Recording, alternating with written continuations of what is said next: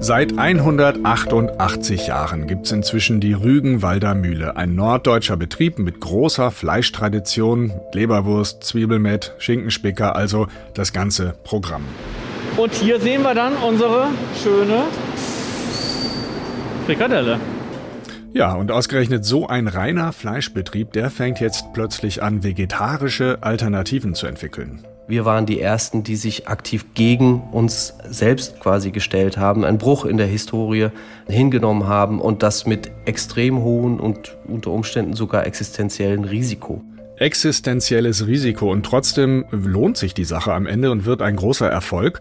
Heute ist die Firma mit Abstand deutscher Marktführer beim Fleischersatz und das Veggie-Geschäft hat das klassische mit Fleisch sogar überholt.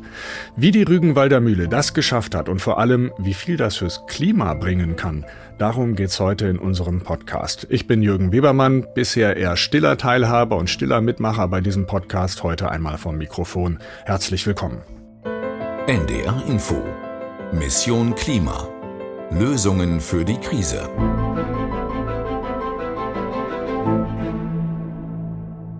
Ja, wir wollen ja hier im Podcast die Lösungen vorstellen, die wirklich einen Unterschied machen. Und da müssen wir einfach auch über unsere Ernährung sprechen.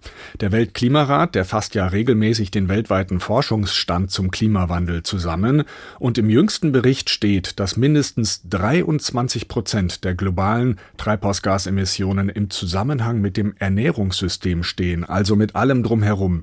Landnutzung, Tierhaltung und so weiter. Ungefähr ein Viertel aller Emissionen. Und da stellt sich natürlich die Frage, wie das möglichst schnell weniger werden kann. Auch dazu hat der Weltklimarat was geschrieben. Wichtige Lösungsansätze sind demnach mehr Effizienz in der Landwirtschaft, weniger Lebensmittelverschwendung, damit man gar nicht so viel produzieren muss, und auch Fleischalternativen können laut Weltklimarat eine bedeutende Rolle spielen. Und diesen Lösungsansatz, also die Fleischalternativen, den schauen wir uns heute näher an. Und zwar mit unserem Reporter Klaas Wilhelm Brandenburg, der übrigens Fleischesser ist, ne? Das hast du mir so in der Aufnahme erzählt. Hallo Wilhelm. Hi. Nur mal ganz kurz aus Neugier, ähm, wie viel Fleisch ähm, isst du denn so? Ist unterschiedlich, also mal mehr, mal weniger. Ich würde sagen, über den Daumen gepeilt, vielleicht ein, maximal zweimal die Woche. Und du? Ja, ähnlich. Also ich versuche in der NDR-Kantine Fleisch zu vermeiden, da gar nichts mehr zu essen. Das funktioniert auch ganz gut, aber zu Hause am Wochenende, da kommt dann schon mal doch die Wurst oder auch mal ein geschnetzeltes auf dem Teller. Und wir können wahrscheinlich beide in jedem Fall nachvollziehen, warum es Leuten wirklich schwerfällt, ähm, auf Fleisch jetzt zu verzichten und zwar komplett zu verzichten. Mhm. Und deshalb ähm, finden wir auch diesen Trend zum Fleischersatz so interessant. Ähm, was dahinter steckt, das zeigen wir euch jetzt eben am Beispiel der Rügenwalder Mühle. Wilhelm, du warst dort, ne? Äh, was ist das eigentlich für ein Betrieb? Also das erste, was mir beim Namen Rügenwalder in den Kopf gekommen ist, das war ja das hier. Feierabend wieder duftet, kräftig, deftig, würzig, gut. Pommersche aus dem Buchen rauf, Fisch auf den Tisch, so ist der Brauch. Und noch heute wird sie über Pommernbuche geräuchert. Pommersche, die Leberwurst aus dem Hause Rügenwalder. Hm, kräftig, deftig, würzig, gut. An diesen Werbespot ähm, kann ich mich auch noch ganz gut erinnern. Klingt sehr nach alter Fleischindustrie, nach der täglichen Wurst auf dem Brot eigentlich. Ähm, was das Beispiel aus unserer Sicht auch so reizvoll macht, dass die Rügenwalder Mühle, das sind eben keine Ökopioniere mit jahrzehntelanger Erfahrung oder so, sondern ähm, die sind eigentlich im Massenmarkt für Fleisch unterwegs und die wandeln sich dadurch jetzt wirklich extrem stark, ähm, weil das ist ja auch klar, für wirklich umfassenden Klimaschutz, da wird es genau auf diesen Massenmarkt am Ende ja auch ankommen, oder? Auf jeden Fall. Ich muss aber ehrlich sagen, ich dachte schon, also dieser Spot, dieser Werbespot, der ist von 1998, ist also schon ein bisschen her. Das wird mittlerweile schon alles ein bisschen weniger wirken wie alte Fleischindustrie da bei der Rügenwalder Mühle. Aber als ich dann angekommen war in Bad Zwischenahn, wo die sitzen, und aus dem Auto gestiegen bin, da roch das dann, wie wenn du beim Fleischer an der Theke stehst. So richtig krass nach Fleisch und Wurst. Und zwar schon draußen. Also da war ich noch nicht mal in der Fabrik. Drin, da roch es dann noch intensiver, wenig überraschend. Aber das hat auch einen Grund, denn ich habe den Leiter der vegetarischen und veganen Produktion, Dirk Huntemann, ausgerechnet im Fleischbereich getroffen. Denn um zum Bereich zu kommen, wo die Fleischersatzprodukte hergestellt werden, da mussten wir eben erstmal durch den Teil, wo mit Fleisch gearbeitet wird. Hier vorne im Bereich Fleisch, also wirklich noch die Teewurstherstellung, im Bereich Abfüllen. Hier vorne dann wirklich auch noch entsprechend dann die Koch- und Rauchkammern, wo die Artikel dann haltbar gemacht werden. Das ist hier vorne. Ja, und Jürgen, du hörst schon, das war ein ziemlicher Lärm dort. Das sind mehrere Hallen gewesen, so mit acht Meter hohen weißen Wänden. Jede Halle etwa 150 Quadratmeter groß. Und da drin dann Maschinen aus Metall und gar nicht mal so viele Mitarbeitende. Und manchmal, in manchen Räumen, da siehst du dann auch wirklich so ein bisschen Werbeklischee, die Würste hängen. Ja, wie beim echten Fleischer, würde ich sagen. Ne? Mhm. Ähm, das ist ja schon fast ein bisschen symbolisch eigentlich, dass ihr da erst durch diesen alten Fleischbereich gehen musstet, um dann zum neuen vegetarischen Bereich zu kommen. Ja, voll. Und es ist auch ein bisschen symbolisch für die Geschichte des Unternehmens. Ja, die Rügenwalder Mühle gibt schon echt lange, hast du ja vorhin auch schon kurz erzählt, Jürgen. 188 Jahre ist das Unternehmen alt, gegründet 1834 im Ort Rügenwalde. Der liegt an der Ostsee in Pommern, gehört heute zu Polen und heißt Darłowo. Nach dem Zweiten Weltkrieg, da floh die Besitzerfamilie von dort nach Niedersachsen und seit 1956 sitzt das Unternehmen in Bad Zwischenahn. Und ziemlich lange war total klar, die Rügenwalder Mühle, das ist ein Fleischbetrieb. Aber vor zwölf Jahren, 2010, da brachte eine Frage diese Gewissheit ins Wanken, hat mir Patrick Bühr erzählt. Er ist Leiter der Forschung und Entwicklung bei Rügenwalder. Es gab eine normale Verkostung im Rahmen unserer Produktverkostungen und da kam die Frage auf, ob wir unsere Produkte, in dem Fall war das der äh, Schinkenspicker, also unsere Mortadella, ob man sowas nicht eigentlich auch ohne Fleisch herstellen könnte. Na gut, jetzt könnte man natürlich sagen, gerade in so einem Betrieb, der so lange und so erfolgreich auch Fleisch gemacht hat, wenn da die Idee kommt, lasst unsere Produkte mal ohne Fleisch machen, müssen aber wie äh, Fleisch schmecken, da könnten dann ja auch alle einfach mal kurz loslachen und dann geht alles weiter wie immer. Warum war das bei der Rügenwalder ausgerechnet anders? Also Patrick Bühr sagt, weil ihnen schon damals klar war, Fleisch sorgt für viele Probleme. Massentierhaltung zum Beispiel, der schlechte Einfluss aufs Klima oder natürlich auch, dass Fleischprodukte nicht so wirklich gesund sind. Wir sahen da schon, dass es ein System ist, das zwingend Bedarf hat, ähm, überholt zu werden. Und deshalb war eine Alternative auf vegetarischer Basis, denn die ersten Produkte waren ja noch nicht vegan, auf jeden Fall angesagt. Wilhelm, aber nimmst du denen das auch ab, wenn man nämlich so viel Erfahrung mit Fleisch hat und das ja eigentlich ganz okay weiterläuft?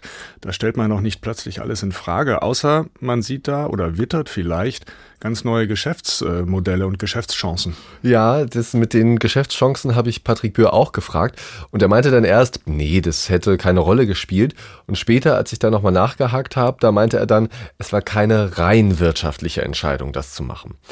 So oder so, sie haben dann also 2010 angefangen, eine vegetarische Alternative zur Mortadella zu entwickeln. Du erinnerst dich an den Ton vom Anfang? Wir waren die Ersten, die sich aktiv gegen uns selbst quasi gestellt haben, einen Bruch in der Historie hingenommen haben und das mit extrem hohen und unter Umständen sogar existenziellen Risiko. Ja, also wirklich ein mutiger Schritt, von dem die Belegschaft aber nicht so begeistert war. Vor allem gestandene Metzger waren das, die dann gehört haben, wir entwickeln hier was ohne Fleisch die hatten natürlich erstmal viele Fragen. Wurst ohne Fleisch, wie geht das denn?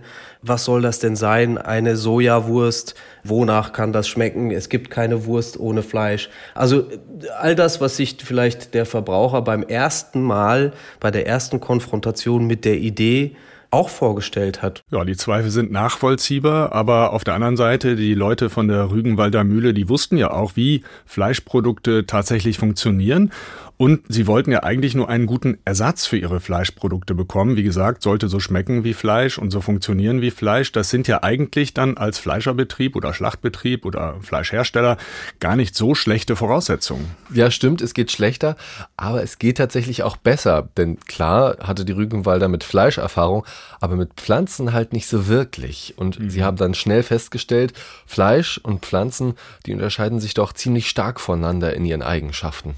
Der Unterschied zwischen einem tierischen Protein und einem pflanzlichen Protein, der könnte größer eigentlich nicht sein. Und eine Wurst bekommt ihre Textur aufgrund dieser ähm, einzigartigen Eigenschaft von tierischem Muskelprotein. Ja, aber dieses tierische Protein darf in eine vegetarische Wurst natürlich nicht rein. Also hieß es experimentieren. Pflanzenproteine an sich sind so grundlegend unterschiedlich zu Muskelproteinen, dass da viel Trial and Error reingegangen ist und viele Überraschungen, nachdem man den, äh, den Kochschrank aufgemacht hat und eine Wurst erwartet hat. Und das war es dann einfach nicht. Hm, also man hört schon raus, äh, das sah nicht nur mies aus, das schmeckte dann auch ziemlich mies und äh, es war offenbar ein Misserfolg nach dem anderen. Das dürfte den Druck jetzt auch nicht kleiner gemacht haben. Nee, auf jeden Fall nicht. Aber vielleicht hat der Druck ja auch geholfen, denn am Ende gab es tatsächlich einen Prototyp für die vegetarische Mortadella. Auch wenn Patrick Bühr heute sagt. Glücklicherweise haben wir zur Vorstellung der Idee nicht schon die ersten Prototypen mitgebracht aus der Produktentwicklung, denn mit denen hätten wir sicherlich niemanden vor dem Ofen hervorgelockt. Wie es halt immer so ist, wenn man neue Wege beschreitet, dann ist der erste Versuch sicherlich nicht der letzte. Und da war noch viel Luft nach oben in der Produktqualität. Darum wurde dieser erste Prototyp dann natürlich nochmal weiterentwickelt. Und dann kam die vegetarische Mortadella Ende 2014 dann tatsächlich auf den Markt. Vier Jahre nachdem die Produktentwicklung begonnen hatte. Und trotzdem war da auch noch nicht alles perfekt. Ziemlich viel Ei war drin, und zwar eher aus Bodenhaltung. Das gab dann natürlich auch gleich Kritik von verschiedenen Verbänden. Ja, nachvollziehbar, auch Massentierhaltung und auch keine kleine Klimabelastung. Ähm, dazu kommen wir aber später nochmal ganz ausführlich. Und ich meine, klar, Bodenhaltung, das ist natürlich bei vielen verarbeiteten Produkten so, aber in diesem Segment, das hätte doch äh, den Machern äh, dieser Produkte vielleicht auch vorher auffallen können, oder? Dass sowas möglicherweise nicht so gut ankommt? Voll. Aber vielleicht sind manchmal einfach die alten Gewohnheiten noch zu sehr drin, keine Ahnung. Patrick Bühr und seine Kolleginnen, die hatten auf jeden Fall keine großen Erwartungen mehr, dass das nachfragemäßig durch die Decke geht mit den vegetarischen Produkten. Wir sind allerdings in kürzester Zeit von der Nachfrage eigentlich überrannt worden. Wenn man sieht, äh, was wir innerhalb der ersten Monate und Jahre dann schon abgesetzt haben, das war sicherlich mehr als das Fünffache als das, womit wir gerechnet haben. Also der Start war dann doch ziemlich gelungen. Aber wer jetzt denkt, damit ging die große Erfolgsgeschichte los, das geht stetig nur bergauf, so einfach war es dann doch nicht. Also, Wilhelm hält gekonnt die Spannung hoch. Ähm, ich hoffe, das funktioniert auch, Wilhelm. Ähm, was man jetzt jedenfalls merkt an dieser Geschichte über die Fleischersatzanfänge bei der Rügenwalder Mühle, das ist noch eine ziemlich junge Entwicklung, also Startschwierigkeiten inklusive.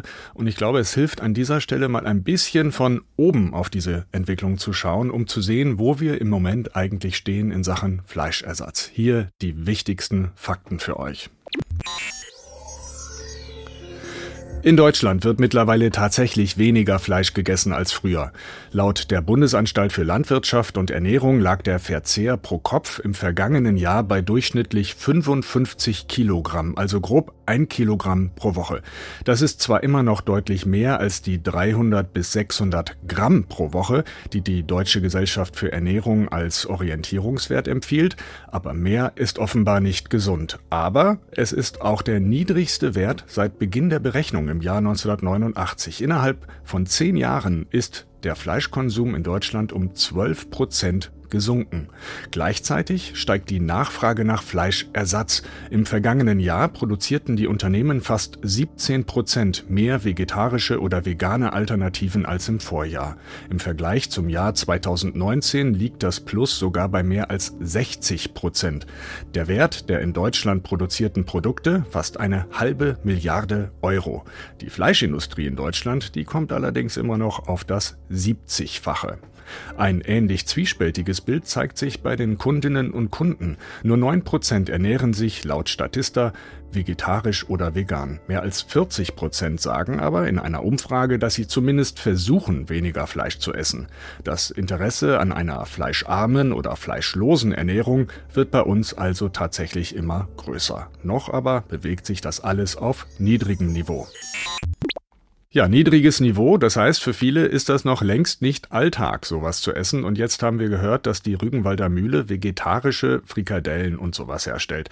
Aber wir wissen noch gar nicht, was das genau heißt, wie das funktioniert und was da eigentlich drin ist. Deshalb hast du, Wilhelm, äh, dich für uns auf Veggie-Frikadellensuche gemacht. Erzähl mal. Ja, und dafür musste ich erstmal gemeinsam mit Dirk Huntemann durch die Fleischproduktion, haben wir ja vorhin auch schon kurz gehört, Aber dann sind wir endlich in seinem Bereich angekommen, dem Bereich, wo alles Vegane und Vegetarische gemacht wird.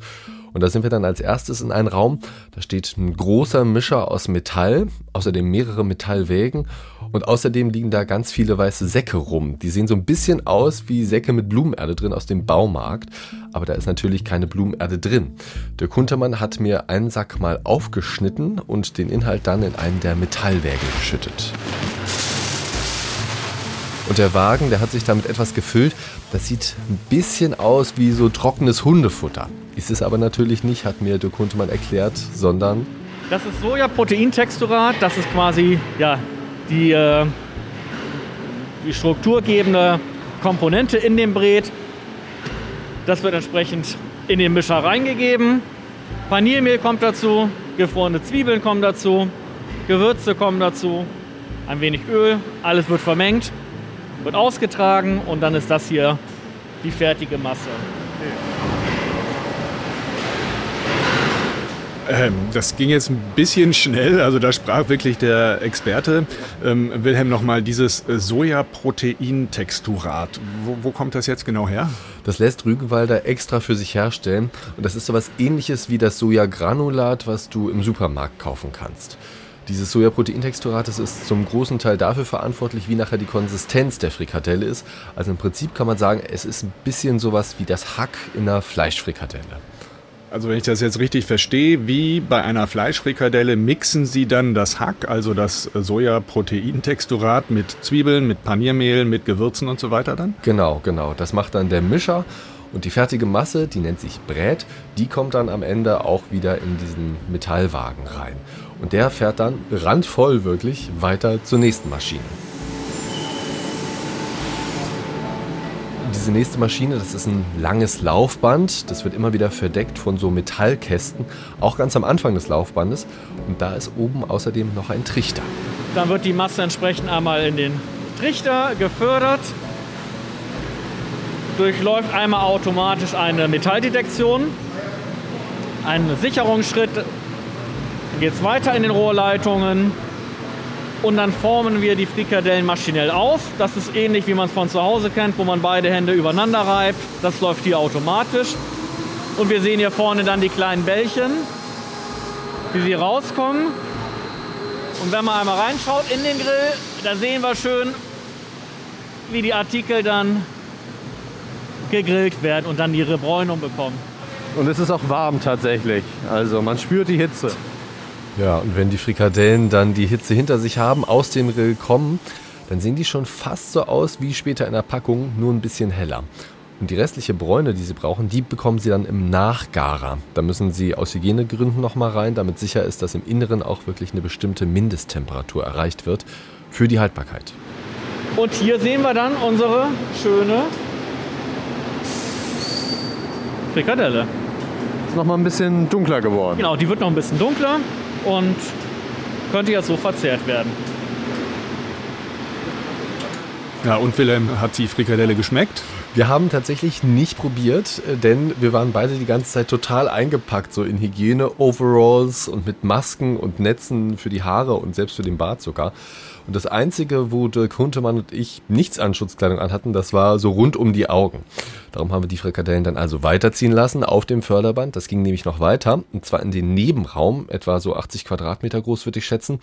Und das ist dann der Kühlraum. Da schlängelt sich das Förderband so kreisförmig nach oben und da kühlen die Frikadellen dann eben ab.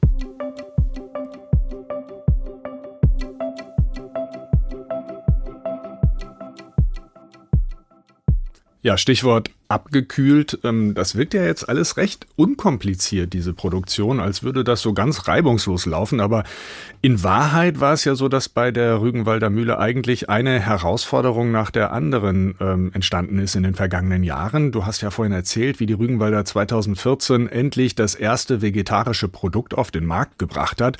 Und du hast ja auch angedeutet, das lief eigentlich erstmal nur am Anfang so richtig gut, oder? Ja, genau. Patrick Bühr, der Leiter der Forschung und Entwicklung, der erinnert sich daran so. Es gab eine Zeit, da haben wir uns gefragt, ob wir den richtigen Weg eingeschlagen haben oder ob wir, wie es oft so schön heißt, einfach zu früh waren. Denn ähm, nach den ersten zwei Jahren konnte man das Gefühl bekommen, dass es sich hier vielleicht doch um einen Trend gehandelt hatte. Denn die Rückfrage oder die Nachfrage ging zurück. Und da war natürlich die Frage, war das vielleicht doch nur ein kurzes Experiment mit den Fleischersatzprodukten in der langen Geschichte des Fleischbetriebs Rügenwalder Mühle? Sollten die Skeptiker in der Belegschaft am Ende doch recht behalten? Und wäre es vielleicht doch besser, sich nur aufs Fleisch zu konzentrieren? Die Antwort war, nein, wir halten durch. Und dieses Durchhalten, das hat sich auch gelohnt. 2018, da stieg die Nachfrage nach Fleischersatz nämlich wieder und auch jedes Jahr danach immer weiter steigende Nachfrage. Im Juli 2020 hat die Rügenwalder Mühle dann zum ersten Mal mehr Umsatz mit Fleischersatz gemacht als mit Fleisch. Und vergangenes Jahr 2021, da haben sie sogar aufs ganze Jahr gesehen mehr Fleischersatz verkauft als Fleisch. Also erst geht's runter, nur um dann wieder so richtig hochzugehen. Das mhm. ist ja eigentlich für so einen Wirtschaftsbetrieb ähm, nicht gerade so einfach. Nee, überhaupt nicht. Das hat gleich für die nächsten Probleme gesorgt. Die Rügenwalder Mühle, die ist oft mit der Produktion kaum noch hinterhergekommen, konnte nicht immer alles liefern wie versprochen. Mittlerweile haben sie deshalb eine Fabrik in Wilhelmshaven eröffnet und eine in Goldenstedt bei Fechter gekauft zusätzlich. Aber sie haben halt auch nicht alles in der Hand, erzählt Patrick Bühr. Die Herausforderung, die heute da ist, ist vor allem der Rohstoffmarkt. Die Verfügbarkeiten werden immer schwieriger. Wir sehen aber auch, dass gerade im Maschinenbau extrem lange Vorlaufzeiten sind für neue Geräte, für neue Anlagen, was so eine Produktentwicklungszeit noch mal ein Stück weit in die Länge zieht. Naja, Lieferschwierigkeiten, das Stichwort kennt ja eigentlich die ganze Industrie, egal welche Branche mittlerweile. Ähm, aber bei den Rohstoffen, da haben wir es ja auch mit Landwirtschaft zum Beispiel zu tun, da kann doch so ein Betrieb wie die Rügenwalder vielleicht auch mal reagieren, oder? Die könnten ja zum Beispiel mehr regional in Deutschland produzieren lassen. Genau, und das machen sie tatsächlich auch.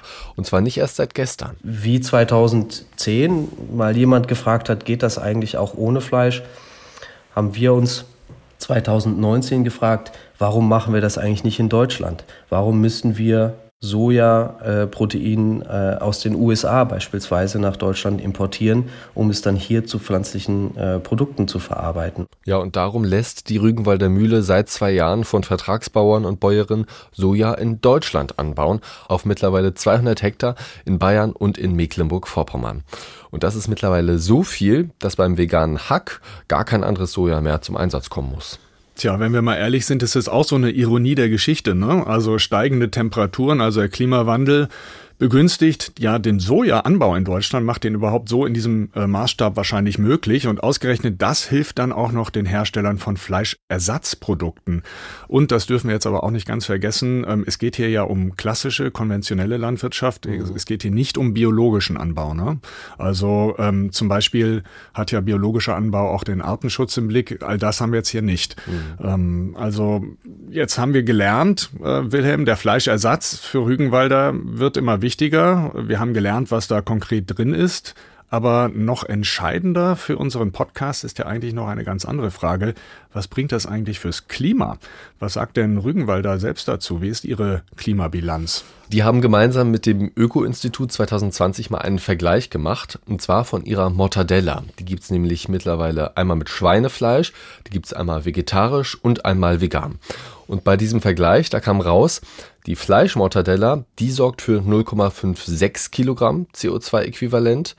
Die vegetarische Mortadella sorgt für 0,34 Kilogramm und die vegane, die sorgt sogar nur für 0,24 Kilogramm. Also vegetarisch spart laut Rügenwalder knapp 40 Prozent Emissionen im Vergleich zu Fleisch. Das ist schon ordentlich. Noch besser ist die vegane Mortadella. Die spart sogar 57 Prozent CO2-Äquivalent im Vergleich zum Fleisch.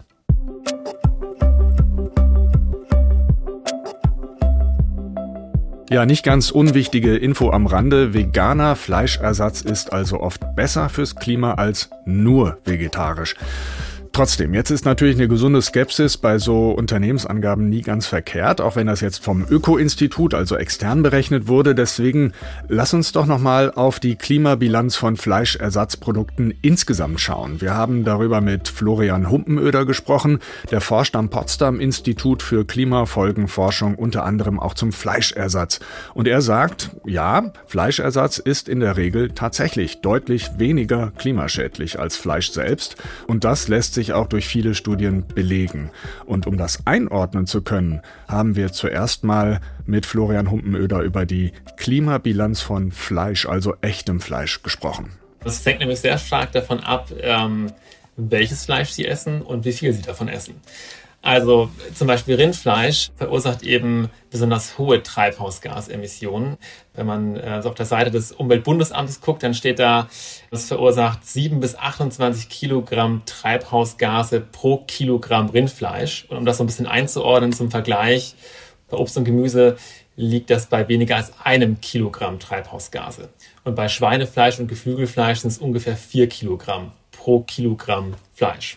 Naja, also das hat er jetzt natürlich extra grob vereinfacht, äh, damit man auch nur eine Idee für die Unterschiede bekommen kann. Das Umweltbundesamt hat da übrigens auf verschiedene wissenschaftliche Studien geschaut. Das ist als Orientierung, glaube ich, schon gar nicht mal so verkehrt. Und jetzt haben wir ja gehört, Rind tendenziell mehr Treibhausgase als Schwein und Geflügel. Fleischersatz auf Sojabasis verursacht aber in der Regel noch viel weniger. Nämlich laut dieser Analyse kommt das auf etwas mehr als ein Kilogramm Treibhausgas pro Kilogramm Fleischersatz. Also, das wäre nur ungefähr ein Drittel vom Hühnchen und sehr viel weniger als beim Rindfleisch sogar. Und diese Daten, die passen dann doch ganz gut zur Erhebung von Rügenwalder. Allerdings äh, variieren die konkreten Werte natürlich jetzt je nach Studie und auch je nachdem, wie zum Beispiel ein Rind gehalten wird. Ja, es gibt natürlich unterschiedliche Haltungsform, intensiv, extensiv. Es hängt davon ab, was die Tiere auch fressen, ob die ähm, eher auf der Weide grasen oder ob die noch extra Kraftfutter kriegen. Genau, so kommt eben da auch diese, diese größere Spanne zustande. Ja, 7 bis 28 Kilogramm, so groß kann diese Spanne sein, das hatte Florian Humpenöder am Anfang gesagt. Und genauso gibt's das auch beim Fleischersatz, da gibt's auch Unterschiede, je nach Zutat. Erbsen zum Beispiel, die haben als Basiszutat eine ziemlich gute Klimabilanz. Bei anderen Rohstoffen sieht das dann schon wieder anders aus und man kann da jetzt noch viel, viel tiefer in diese Wissenschaft einsteigen. Wenn ihr oder wenn Sie noch mehr wissen wollen, dann schaut gerne rein in die Links in der Beschreibung unter dieser Folge oder hört mal rein bei unseren Kolleginnen vom NDR Info Wissens Podcast Synapsen. Die erklären das, finden wir zumindest, sehr, sehr gut und sehr ausführlich in ihrer Folge Die Klimakrise auf auf dem Teller. Was man jetzt aber festhalten kann, und das ist für uns eigentlich das Wichtigste, Obst und Gemüse sollten, sofern es ums Klima geht, tendenziell die erste Wahl sein. Fleischersatz liegt dann häufiger etwas dahinter, ist aber, sagt Florian Humpenöder vom Potsdam Institut, in der Regel immer noch viel, viel klimafreundlicher als Fleisch selbst. Allerdings, und da muss man natürlich auch kritisch sein, ist die Frage, ob das eigentlich jetzt gesund ist. Ja, weil wenn solche Ersatzprodukte eben hoch verarbeitet sind und äh, möglicherweise viel Salz beinhalten, dann mag das zwar aus Umwelt- und Klimagesichtspunkten besser sein. Es heißt aber nicht, dass es unbedingt gesund ist. Gesünder wäre es tatsächlich häufig, ja, einfach tatsächlich Gemüse und Obst zu essen. Ja, und das überrascht uns jetzt natürlich nicht äh, wirklich. Jeden Tag einen Burger essen, das ist nicht unbedingt gesund und auch nicht, äh, wenn es ein vegetarischer Burger ist. Bei stark verarbeiteten Lebensmitteln, da sind oft Zusätze drin, ordentlich Salz für den Geschmack und so weiter. Äh, die Frage ist, was sagt denn Rügenwalder eigentlich dazu, Wilhelm? Wie gesund ist zumindest laut denen, ihr eigener Fleischersatz. Also auf jeden Fall gesünder als ihre Fleischprodukte, meinte Patrick Bühr zu mir. Wir haben in der Regel deutlich geringere Salzgehälter, wir haben in der Regel deutlich geringere Fettgehälter, wir haben viel weniger gesättigte Fettsäuren, wir haben ein sehr ausgewogenes pflanzliches Aminosäureprofil, also sehr hochwertige Eiweiße mit drin, dass wir für viele Produkte in Zukunft kein Fleisch mehr brauchen werden. Ja, und dieser letzte Halbsatz, der ist interessant für die Zukunft von Rügenwalder. Denn natürlich habe ich Patrick Bühr auch gefragt, wird die Rügenwalder Mühle in Zukunft überhaupt noch Sachen mit Fleisch produzieren? Schließlich haben sie manche Fleischprodukte ja auch schon eingestellt, die Currywurst zum Beispiel. Aber so richtig festlegen wollte sich Patrick Bühr da nicht. Wir glauben, dass pflanzliche und tierische Produkte am Familientisch eine Koexistenz haben können. Ähm, wir glauben aber ganz fest daran, dass da, wo wir mit unserer Erfahrung und wir mit unserem Know-how Produkte liefern können, die das gleiche Geschmackserlebnis haben und die gleiche Sensorik an den Konsumenten bringen können, wo wir kein Fleisch mehr brauchen, dass wir dann solche Produkte in Zukunft eigentlich auch nur noch auf vegetarischer Basis anbieten. Hm, klingt ein bisschen so wie wir können eigentlich alles liefern, aber ob wir weiter auch Fleisch liefern, also echtes Fleisch, das ähm, liegt äh, letztlich an uns beiden, zum Beispiel Wilhelm an uns Kundinnen und Kunden. Ja, das habe ich äh, auch ähnlich verstanden. Aber gleichzeitig ist der Fleischersatz auch vielleicht noch nicht das Ende der Entwicklung. Es gibt ja auch noch kultiviertes Fleisch, also im Labor hergestellt, und das sei für die Zukunft auch durchaus denkbar, meinte Patrick Bür zu mir. Ja, an der Stelle ist übrigens ganz spannend, was ein Ex-Manager der Rügenwalder Mühle jetzt der Zeitschrift Brand 1 erzählt hat. Der hat diesen Weg zum Fleischersatz damals auch mit vorangetrieben und er meint, er fände es nur konsequent, wenn Rügenwalder das klassische Geschäft mit dem Fleisch jetzt wirklich auch ganz aufgeben würde. Aber das, äh, das haben wir ja gerade gehört, will die Firma zumindest derzeit noch nicht machen und äh, deshalb ist der Manager auch gegangen, weil er über diese Haltung einfach, ja, enttäuscht war. Und da fragen wir uns natürlich, äh, was jetzt wirklich klug für so ein Unternehmen wäre und ob äh, Rügenwalder mit diesem Mischmasch, also aus Fleisch und Fleischersatz, nicht wirklich vielleicht sogar die nächsten großen Entwicklungsschritte verpassen könnte, weil es sind inzwischen auch andere Konzerne wie Nestlé oder Unilever da eingestiegen in dieses Geschäft mit Fleischersatz und die werden sicherlich noch einiges an Geld für die Entwicklung neuer Produkte bereitstellen. Also man kann sagen, da ist richtig viel Musik in diesem Markt.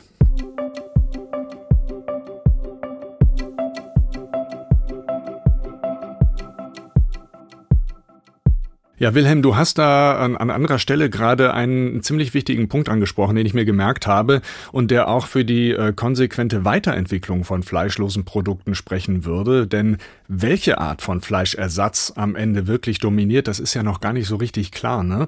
Du hast äh, die Züchtung von Fleisch im Labor ja gerade angesprochen und man kann auch im Bioreaktor zum Beispiel Fleischersatz produzieren aus Pilzkulturen und so weiter. Und äh, Florian Humpenöder vom Potsdam Institut für Klimafolgenforschung hat dazu in diesem Jahr mit den Kollegen einen Artikel in der Fachzeitschrift Nature veröffentlicht. Und er sagt, solche innovativen Technologien, die haben wirklich den großen Vorteil, dass man diesen Fleischersatz mit sehr wenig Ackerfläche produzieren kann. Das könnte dann potenziell sogar die Entwaldung von Flächen für die Landwirtschaft stark verlangsamen. Aber, und davor warnt auch der Weltklimarat, Bioreaktoren und besonders auch die Züchtung von Laborfleisch, die brauchen sehr, sehr viel Energie. Also eine Transformation im Agrar- und Ernährungssektor alleine funktioniert nicht, sondern die ist sozusagen verknüpft und muss verknüpft sein mit einer Transformation auch in, in, anderen Sektoren, in dem Fall eben jetzt dem Energiesektor. Weil wenn das sozusagen fossile Energien sind, die da verwendet werden, verursacht das ja eben auch wieder Emissionen. Und das zeigt eben, dass wir in allen Sektoren ein, eine Transformation brauchen und dass die eben auch sehr stark zusammenhängt. Also wenn da am Ende der Fleischersatz aus einem Bioreaktor in China kommt und die heizen dann mit Kohle, ja, dann ist womöglich nicht so richtig viel gewonnen. Aber grundsätzlich bleibt's dabei, Fleischalternativen sind ein Lösungsansatz, mit dem sich viel, viel Treibhausgas sparen lässt und der die Menschen, so ist zumindest die Hoffnung, auf dem Weg zu einer pflanzenbasierten Ernährung mit weniger Fleischkonsum unterstützt. Ja, wie gesagt, ich sehe das als einen von vielen Bausteinen in einer solchen Transformation. Einigen Menschen kann das eben auch diesen, diesen Übergang erleichtern. Ja, das ähm, könnte vielleicht auch auf uns zutreffen, Wilhelm. Wir sind jetzt auf jeden Fall am Ende dieser Folge. Ähm, vielen Dank dir für den Einblick in die Rügenwalder Mühle und all die Beschreibungen. Sehr gerne. Ja, ich habe es vorhin schon gesagt, schaut gerne in die Links unter diesem Podcast. Ich finde, bei dem Thema lohnt es sich wirklich noch tiefer einzusteigen. Wenn ihr jetzt Feedback habt für uns oder auch Themenideen, dann schreibt uns jederzeit gerne eine Mail an klima.ndr.de. Ich wiederhole es nochmal, klima.ndr.de. Und dann haben wir noch einen Podcast-Tipp für euch, die Sneakerjagd. Einige werden sich vielleicht noch dran erinnern. Vor einem Jahr sind Reporter auch für uns losgezogen und haben Schuhe von Prominenten in den Altkleiderkreislauf gegeben, um einfach mal zu gucken, was mit diesen Sneakern passiert. Die meisten sind dann auf dem Müll in Afrika gelandet. Aber da war die Recherche noch nicht zu Ende, denn äh, die Macher des Podcasts und die Rechercheure haben sich gefragt, was, wenn wir jetzt selber einen Sneaker aus dem afrikanischen Müll eigentlich produzieren, also aus Sneakermüll. Wie einfach ist das oder wie kompliziert und schaffen wir das überhaupt? Die Antworten, die haben wir für euch im Kanal der Sneakerjagd und äh, die beiden Folgen, die wir produziert haben, nennen sich das Sneaker-Experiment. Hochspannend. Ich kann versprechen, einen Prototypen, den stellen wir da auch vor. Also, die Sneakerjagd, die findet ihr auch in der ARD Audiothek. Und wir, wir sind in zwei Wochen wieder da. Bis dahin abonniert gerne diesen Kanal, empfehlt uns weiter und bleibt uns vor allem treu. Tschüss. Ciao, ciao. Mission Klima. Lösungen für die Krise. Ein Podcast von NDR Info.